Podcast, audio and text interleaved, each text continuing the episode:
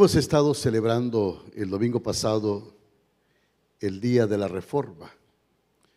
Cuando celebramos el Día de la Reforma hacemos un culto muy tradicional, hacemos énfasis en los principios de la Reforma, de la fe y sobre todo de la palabra, que esto es muy importante, muy importante. Pero algunas veces también hay un componente que nosotros como iglesia debemos de considerar muy, pero muy fuertemente, más que nunca en el tiempo de hoy. Y es el Espíritu Santo como un poder vivo que todos necesitamos en este tiempo. Y cuando pienso en esto, siempre me remonto al aposento alto antes de la ascensión de Jesús. Después de que Jesús va a la cruz del Calvario, es sepultado y al tercer día resucitó. Y se le apareció a aquellas mujeres que llevaron el testimonio y algunos de sus discípulos, Pedro, y fueron al sepulcro y no estaba ahí. Y se fueron a aquel aposento alto. Este grupo de hombres que cuando los miramos, yo por lo menos me pregunto, ¿por qué Jesús? ¿Por qué escogió Dios a estos hombres como líderes? Y pienso y, y digo, Jesús lo hizo adrede porque, mis hermanos, imposible depender de habilidades humanas, sino de la promesa que iban a recibir. Poder de lo alto. Y aún peor, un grupo de personas que han fracasado espiritualmente, que han echado a perder tres años de discipulado fallaron, se escondieron, mostraron cobardía, Pedro negándole, Tomás dudando, los otros ahí refugiados en las naguas de unas mujeres, otros quizás metidos debajo de la cama, pero ahora se congregan. Y ahí están en el aposento alto, es un grupo desalentado.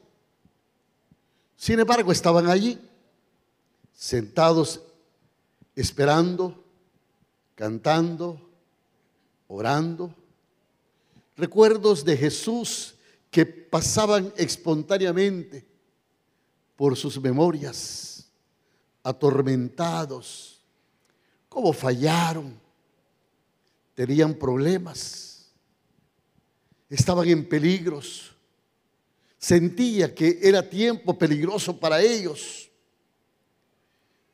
Pero razonaban, sí, porque Él les dijo que recibirían algún tipo de poder y que serían sus testigos.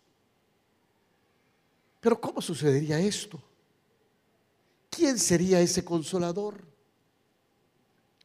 La Biblia lo dice de ellos en Hechos capítulo 2 el versículo 1 al 4, estas palabras. Y dice, cuando llegó el día de Pentecostés, estaban todos unánimes juntos. Y de repente vino del cielo un estruendo, como de un viento recio que soplaba, el cual llenó toda la casa donde estaban sentados, y fueron todos llenos del Espíritu Santo y comenzaron a hablar en otras lenguas, según el Espíritu les daba que hablase. Algo sobrenatural vino del cielo e invadió a hombres y mujeres en la tierra, cambiándolos. ¿Saben qué, mi hermanos? Pienso que hemos perdido algo de asombro que debería producir este relato que está puesto aquí en las Sagradas Escrituras. Y dado que el Espíritu Santo es Dios, lo que la palabra de Dios nos está diciendo, que aquellos hombres estaban llenos de la presencia de Dios en sus vidas. Y piense en lo que Dios hizo en estos hombres. No solo recibieron su ayuda, sino que también, dice la Biblia, fueron llenos del Espíritu Santo.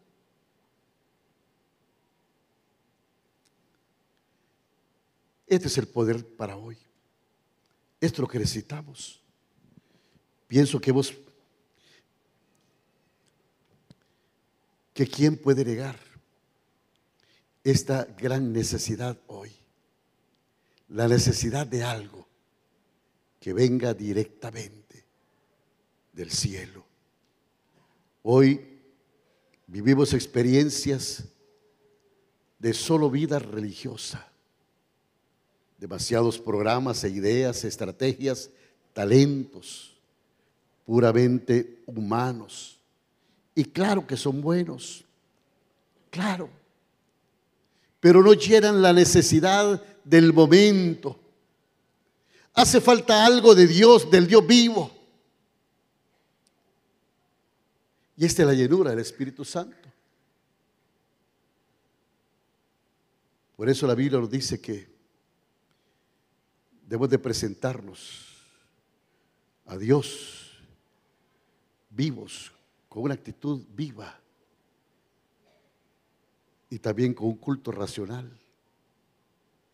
Cuando ahí la palabra dice vivo, que presentéis vuestros cuerpos en sacrificio vivo, santo, agradable a Dios. Cuando ahí menciona la palabra viva, está refiriéndose a algo emocional, algo que realmente debería tocar las fibras de nuestro corazón. Pero sin que nosotros tengamos el entendimiento para interpretar bien las cosas de Dios.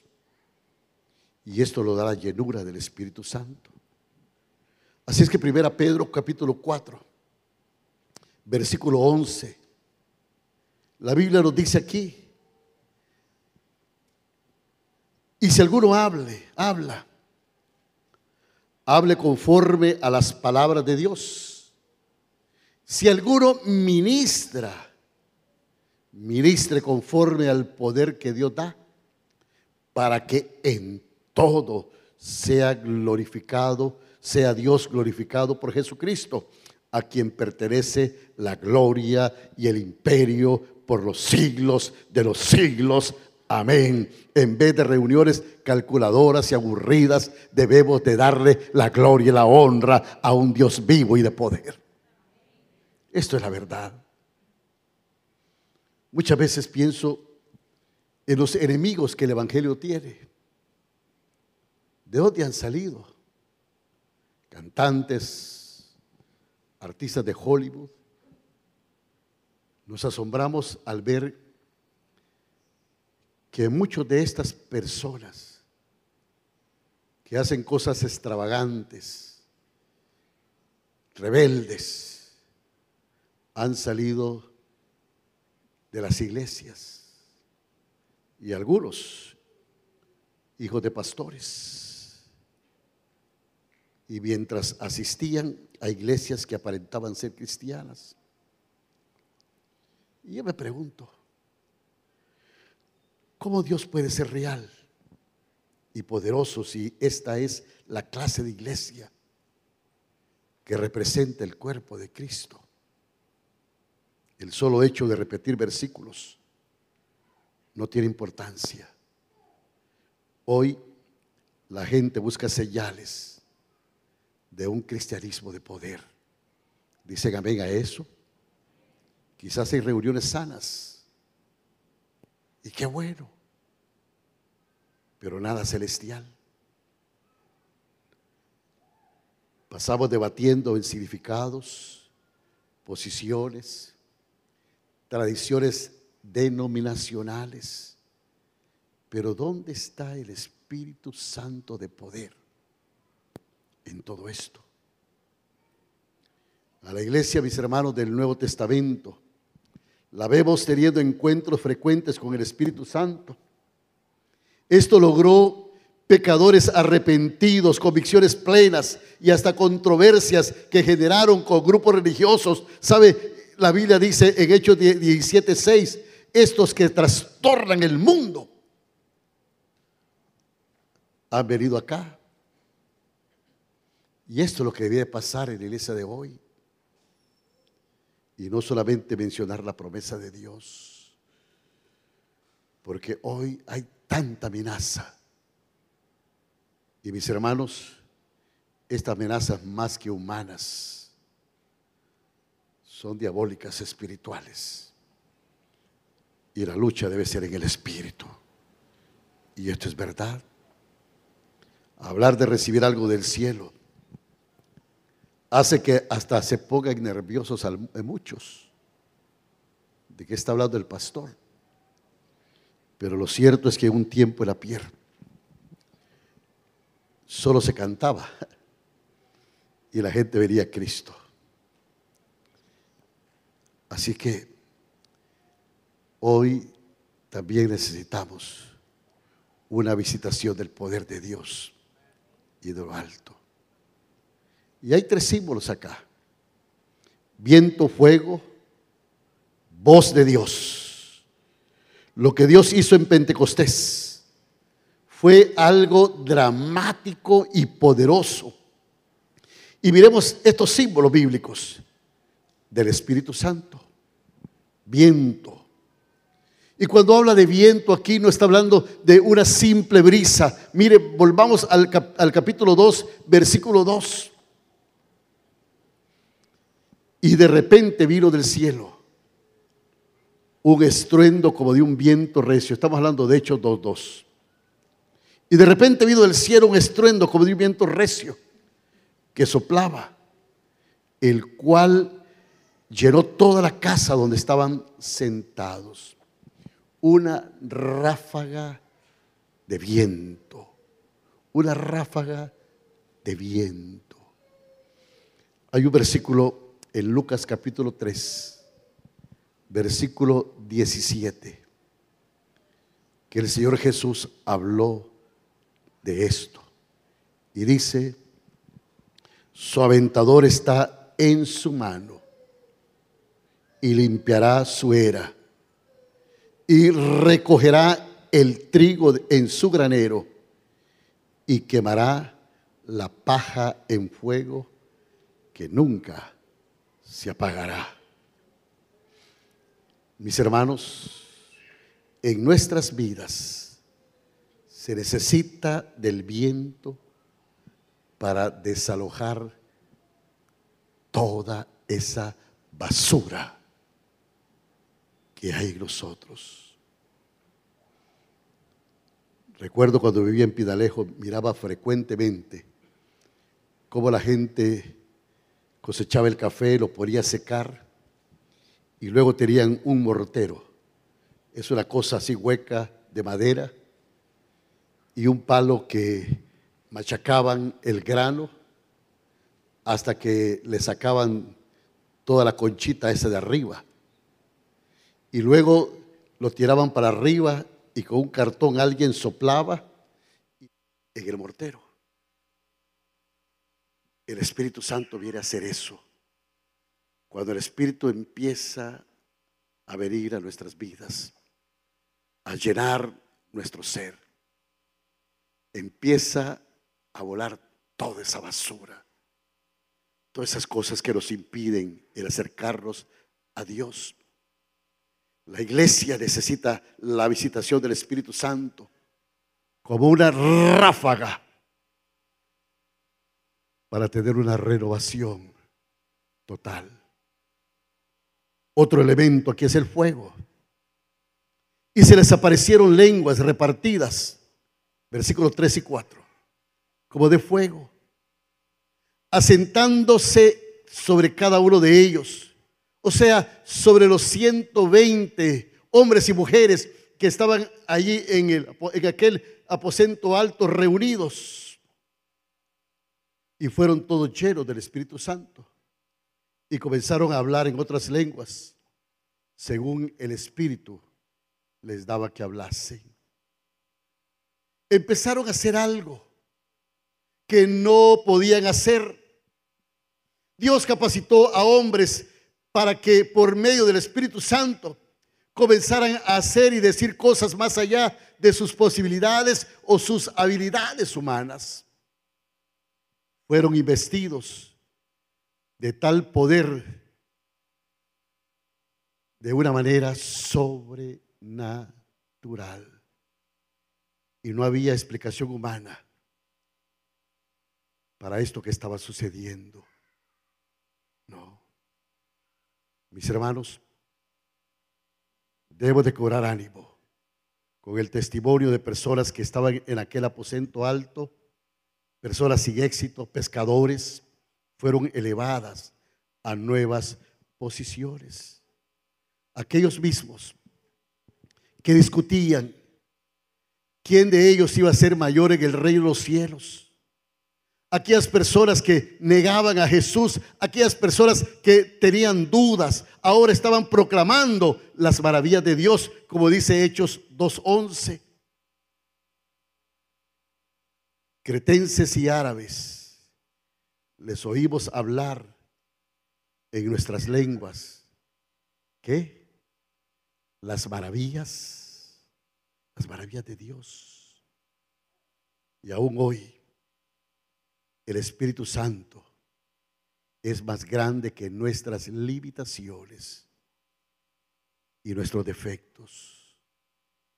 Y yo doy gracias a Dios por eso. Siempre me pregunto cómo Dios puede usar a aquellos hombres, pescadores, torpes,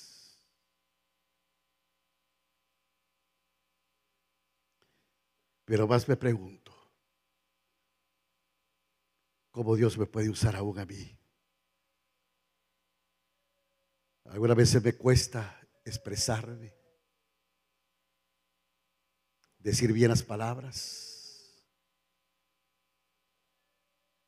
pero siempre que estoy aquí, le doy la gloria a Dios porque no es por mí mismo, sino por el poder de Dios que actúa en mí que puedo ser lo que soy. Y el Espíritu Santo de esa convicción.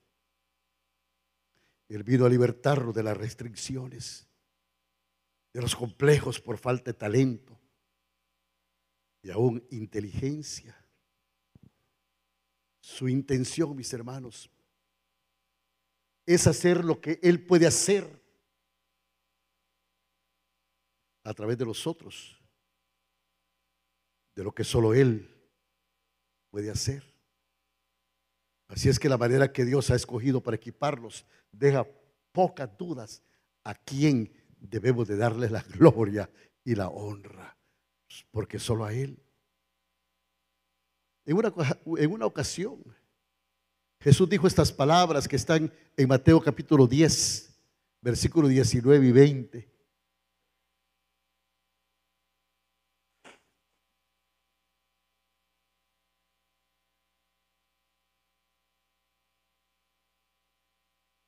Él dijo, mas cuando os entreguen, no os preocupéis por cómo o qué hablaréis, porque en aquella hora os será dado lo que habéis de hablar, porque no sois vosotros los que habláis, sino el Espíritu de vuestro Padre que habla en vosotros. Y vemos esto en Pedro en Pablo, en Esteban. No tanta habilidad humana, pero mensajes encendidos con el poder del Espíritu Santo. Uno de los hombres que más admiro es de L. Moody. Moody que fue un hombre que vivió en el siglo XIX, casi analfabeto, apenas podía leer. Escribía tan mal que casi todas las palabras tenían errores de ortografía. Era tan malo. Escribía grande, casi era ciego, era torpe, un poco enano. Así se le mira, un poco bajo.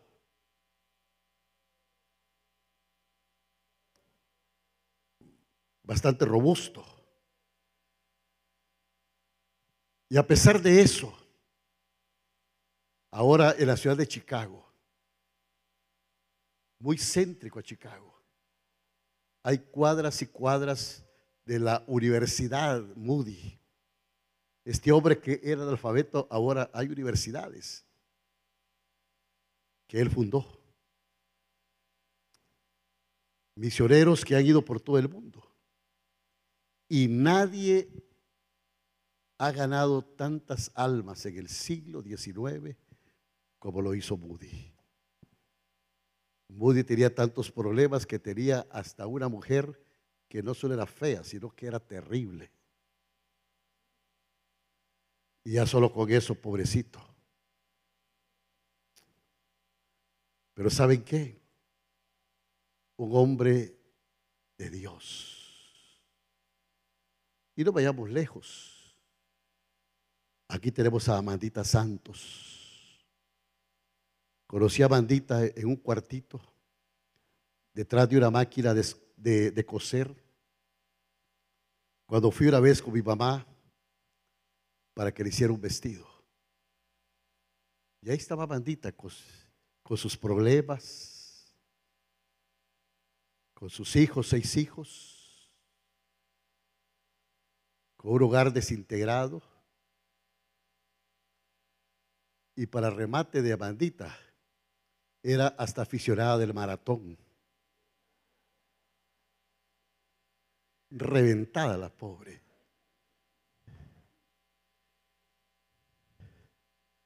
Amandita conoció al Señor. Con ella vivía su mamá. Y estas mujeres se metieron con el Espíritu Santo de Dios. Y Dios las puso en otra posición.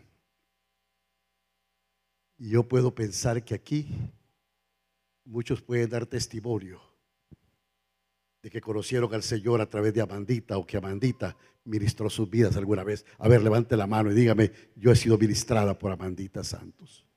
Wow. Ahora está descansando ahí en un lugar secreto. Tiene un estrés de cansancio tan fuerte, porque aún a su edad, Amandita visita por lo menos seis personas diarias que están enfermas, que tienen necesidad, y recibe gente en su casa todo el día y aún en la noche. ¿Qué hizo que estas personas pudieran tener ese nivel? Encontraron ese poder vivo. Mostraron interés de proclamar al Cristo resucitado. Y recibieron poder de lo alto. Y Pedro vio la oportunidad para evangelizar. Se puso de pie para predicar. ¿Y cómo saldría? Era apenas un pescador. No tenía educación. No había ido a ninguna escuela.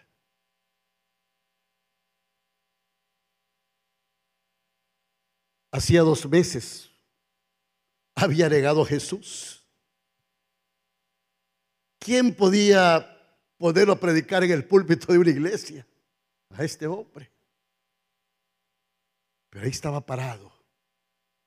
Y aquel hombre que estaba negando a Jesús se paró delante de una gran multitud ya lleno del poder, revestido del poder del Espíritu Santo y no sintiendo la amenaza, Él les empezó a predicar, vosotros matáis a la autoridad autor y consumador de la vida. Y empezó a recitar los salmos y el libro de Joel con una excelencia magistral, como que si fuera un erudito.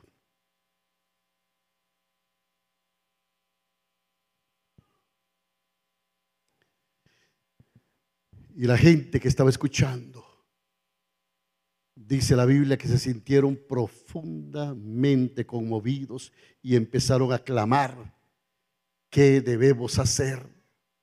Miremos lo mejor en Hechos capítulo 2, versículo 37. Y dice ahí, Hechos 2, 3, 7. Al oír esto se compungieron de corazón y dijeron a Pedro y a los otros apóstoles, varones hermanos, ¿qué haremos? ¿Cuál fue la diferencia? El Espíritu Santo había tomado control de sus vidas.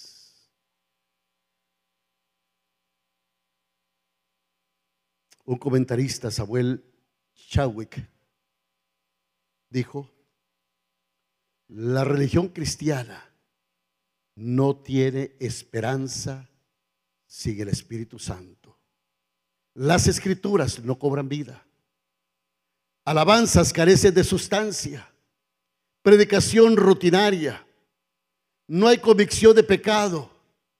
La fe se vuelve más intelectual que sincera y yo digo, Dios, por favor, envía tu Espíritu Santo sobre nosotros y avive tu pueblo, que avive tu iglesia en estos tiempos. Necesitamos ese poder.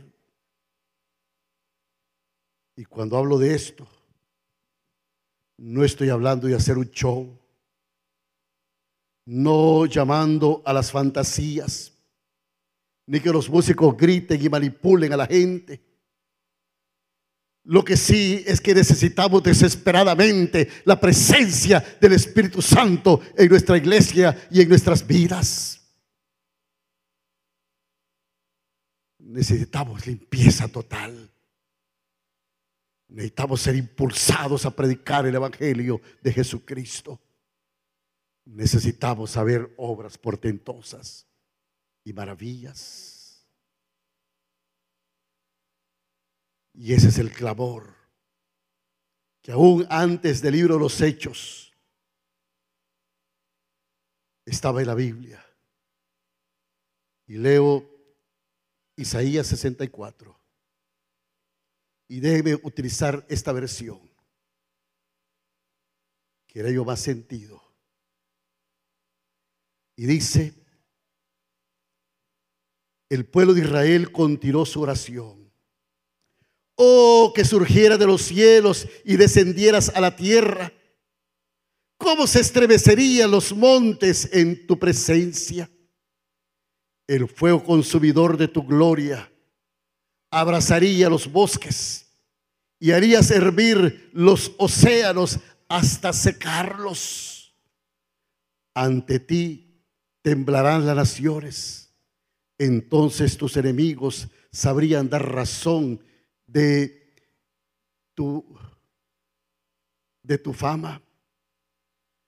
Así fue antiguamente cuando tú descendiste, pues realizaste obras portentosas superiores a nuestras más grandes esperanzas y cómo temblaron los montes. Porque desde que el mundo es mundo, nadie vio ni oyó jamás de un Dios como el nuestro, que se manifiesta a favor de los que en Él confían. ¿Y cuántos confían en Él en esta hora? Yo confío en Él. ¿Sabe qué? Dios se va a manifestar con poder y gloria. Dios lo va a hacer. Dios lo ha hecho y Dios lo seguirá haciendo. mi padre, el reverendo Gregorio Romero, un hombre que vivió para la gloria de Dios y que nació un 17 de noviembre. ¿Cómo extraño a mi padre?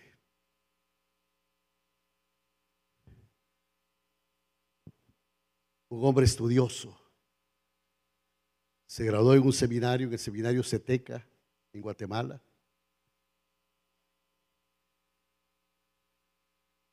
Pero él fue un autodidacta también. Un conocimiento en escatología, como nadie quizás había en Honduras. Usted puede preguntar de cualquier ministerio que se ha establecido en esta ciudad. Y todos salieron del liderazgo de él. Las iglesias más grandes de esta ciudad o cualquier iglesia. Hay testimonio. Una de las cosas que más nos impresionaba de mi padre eran que sus rodillas tenían callos, porque era un hombre que oraba de rodillas. Ahí en el templo, en la iglesia central, había una torre y se quedaba hasta una semana en esa torre, en ayuno y oración, solo tal vez llevaba agua. Y siempre que él oraba decía, Señor, tiene que haber algo más algo más. Pero su formación era una formación tan conservadora que los milagros y el actuar del poder del Espíritu Santo era para la iglesia primitiva y para los tiempos de Jesús. Una vez conocí a unos muchachos aquí que vinieron de Puerto Rico. Había una hermana Román. Hace unos cuatro años murió y hace como unos cinco años atrás se le hizo un homenaje en Puerto Rico, el cual tuve la oportunidad de ir, porque la apreciábamos mucho. Y un año después murió.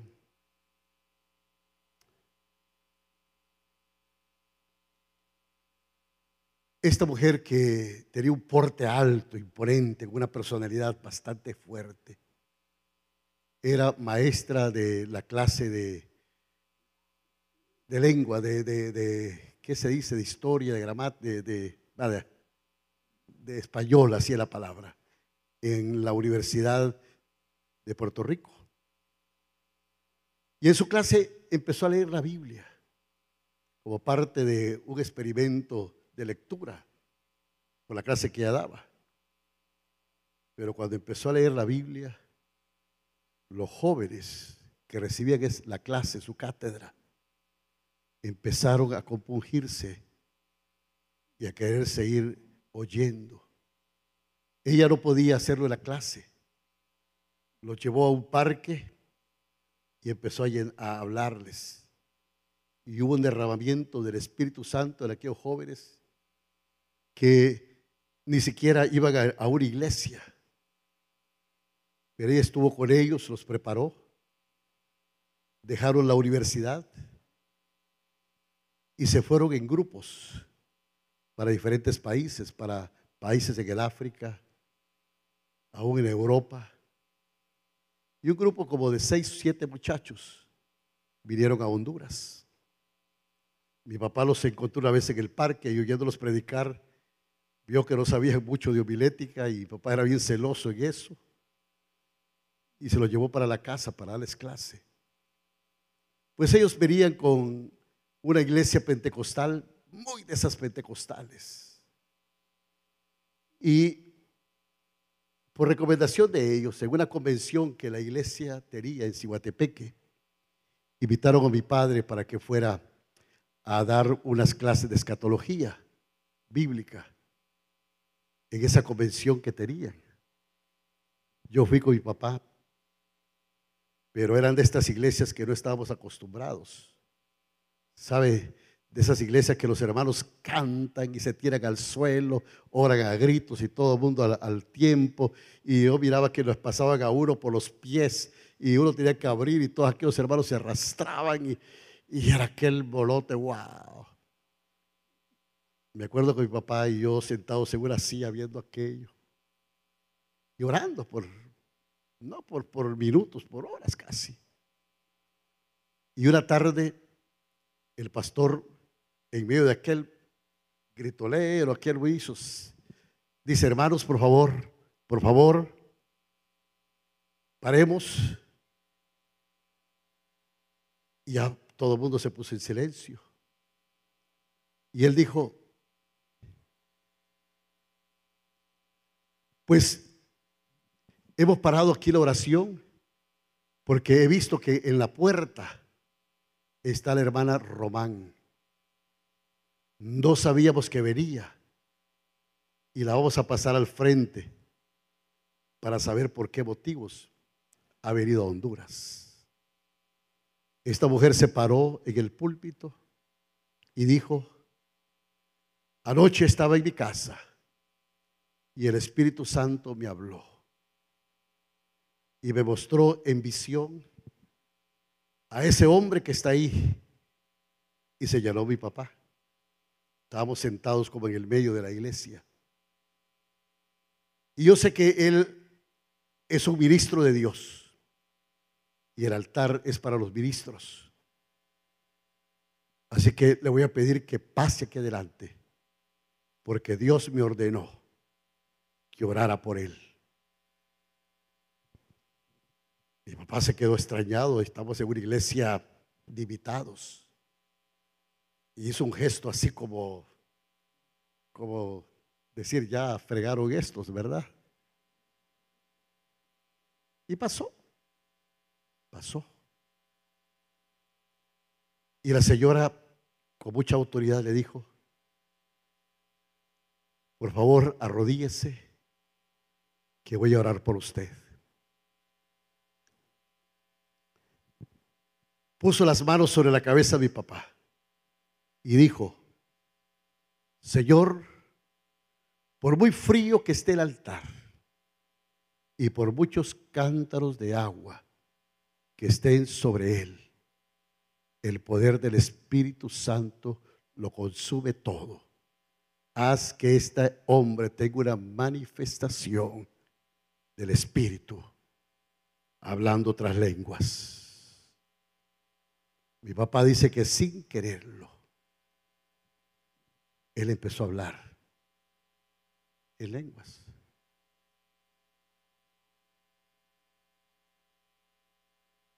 Vinimos a San Pedro. No sé qué pasó. Pero el domingo mi papá predicó en la tarde de ese domingo. La gente traía revistas, traía pichingos, traía todo de brujerías y cosas así. Y antes no estaba el anexo y en el patio se hizo un fogón y se quemó todo eso. Y había liberaciones. El lunes estábamos en la casa y la gente estaba en iglesia.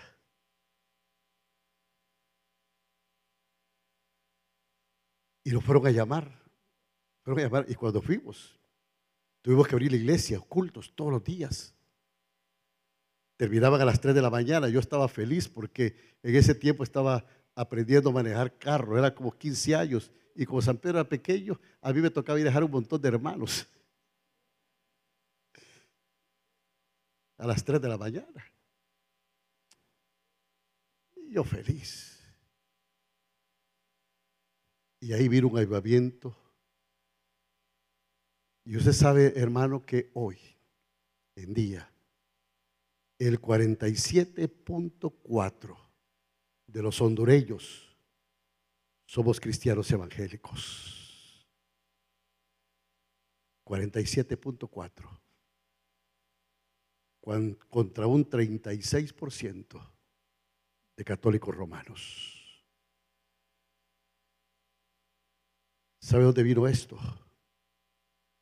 De una manifestación plena y grande del Espíritu Santo. Y Dios quiere avivar el fuego de Él, de Dios nuevamente. qué tenemos que hacer? Debemos esperar que Dios haga algo increíble e inesperado. Pero aquí está la palabra, esperar, esperar. Esperar como los reunidos en el aposento alto.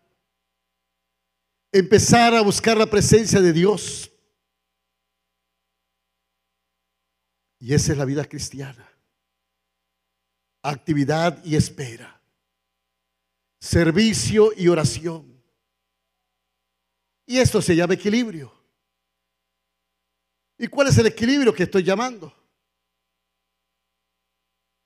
Combinar actividades que hacemos para Él con el tiempo que pasamos con Él en adoración y oración.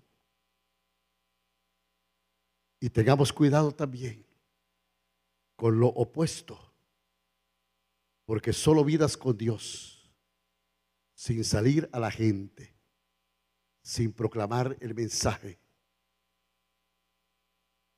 no es algo que guarde el equilibrio. Tenemos que ser así.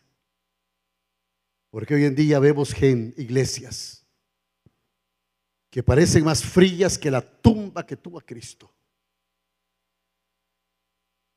Pero también vemos iglesias que parecen manicomios. Y yo creo que debo de buscar una plenitud en una espera, porque el Espíritu puede actuar como Él quiera. Pero quiero dejarles por último uno de esos versículos que aplico para mi vida y que me ha ayudado mucho en el ministerio. Colosenses 1:29. Y lo hago a conclusión de mi mensaje de hoy. Colosenses 1:29 dice, para lo cual también trabajo, luchando según la potencia de Él, la cual actúa poderosamente en mí. ¿Por qué no lo leemos todos juntos? Y cuando dice en mí, crea lo que es para usted. Dice aquí Pablo, para lo cual, de los juntos, para lo cual también trabajo, luchando según la potencia de Él, la cual actúa poderosamente en mí. Y Pablo decía, no me avergüenzo del Evangelio, porque es potencia porque es poder de Dios para salvación. Hermanos, que el Espíritu, poder vivo, toque la vida de cada uno de nosotros. Amén.